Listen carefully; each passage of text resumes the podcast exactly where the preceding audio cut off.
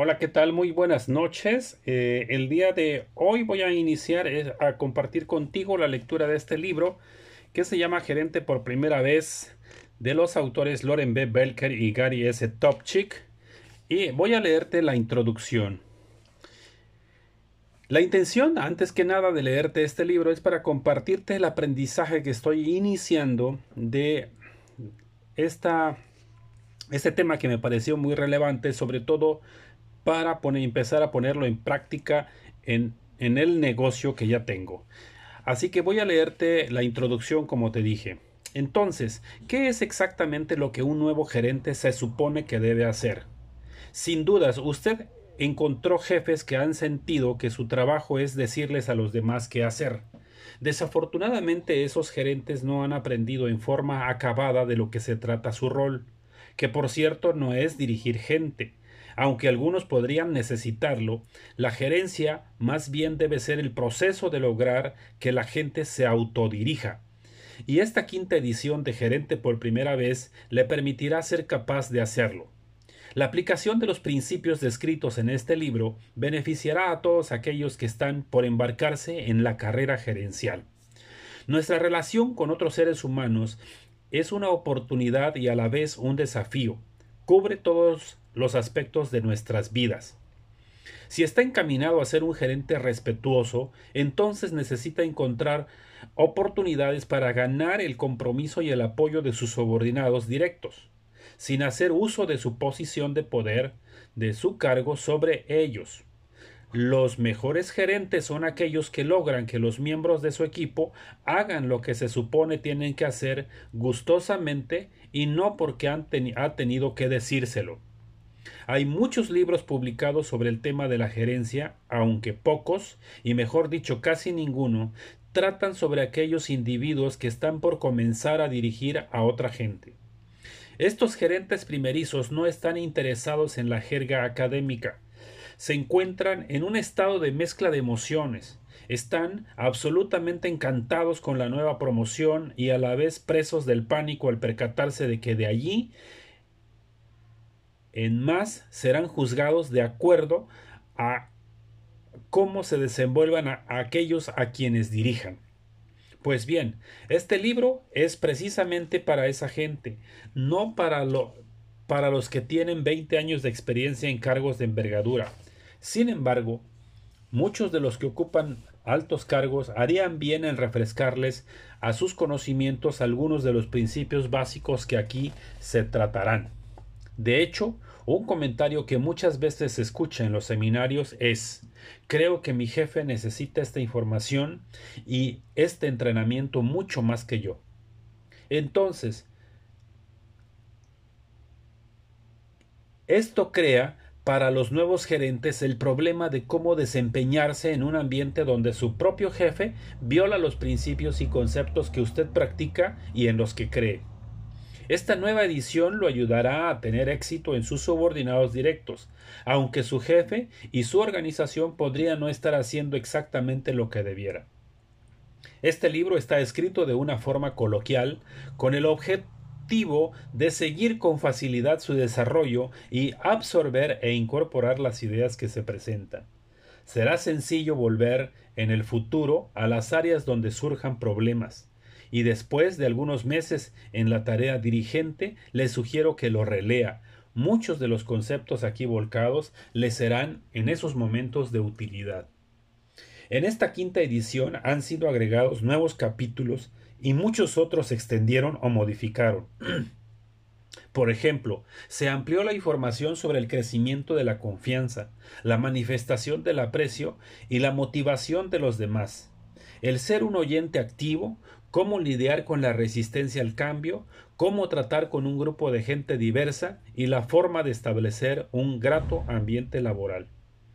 Casi todos los problemas con los que se encontrará como nuevo gerente podrían ser novedosos para usted, pero muchos otros los han experimentado con anterioridad. El desafío con el que se encontrará se equilibra se equilibrará con la satisfacción del trabajo gerencial bien realizado. Por último, le agradezco por decidir pasar un tiempo con gerente por primera vez. Iniciamos con la primera parte de este segmento. Entonces, va camino a dirigir. El camino hacia la gerencia. Existen diferentes maneras en que las personas llegan a puestos gerenciales. Desdichadamente, muchas compañías no ponen en práctica un minucioso proceso al seleccionar a aquellos que serán promovidos a posiciones directivas. Por lo general, la elección se basa solamente sobre lo bien que esa persona desarrolla las tareas que se le asignan. Pero el mejor pero el que mejor se desempeña no siempre es el mejor gerente, aunque muchas compañías todavía realicen la elección basándose en eso. La teoría imperante es que un desarrollo exitoso en el pasado es el mejor indicador de éxito en el futuro. Sin embargo, las habilidades gerenciales son muy diferentes a aquellas que se necesitan para alcanzar el éxito como colaborador individual. Entonces, el hecho de que un empleado tenga un buen desempeño, aunque eso demuestre un patrón de éxito, no significa que será un gerente exitoso. Ocupar ese cargo requiere destrezas que están más allá de aquellas que se necesitan para ser un excelente técnico. Los gerentes necesitan concentrarse en la gente, no solo en la tarea. Necesitan confiar en otros, no solo en sí mismos. Son orientadores del equipo y del panorama general, mientras que los que actúan de forma individual y haciendo hincapié en los detalles son lo opuesto a lo que un verdadero gerente debe hacer. La gerencia no es para todos. Algunas compañías tienen programas de entrenamiento para gerentes.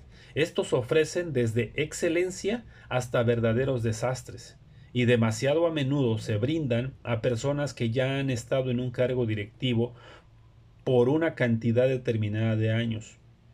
Aún los gerentes experimentados deberían refrescar periódicamente sus conocimientos tomando cursos de técnica y estilo de dirección. Sin embargo, si un programa de entrenamiento tiene algún mérito, éste debería darse a individuos a los que han considerado para una posición de dirección. Ayudándolos a evitar errores, también les dará la oportunidad de ver si se encontrarán cómodos dirigiendo a otros.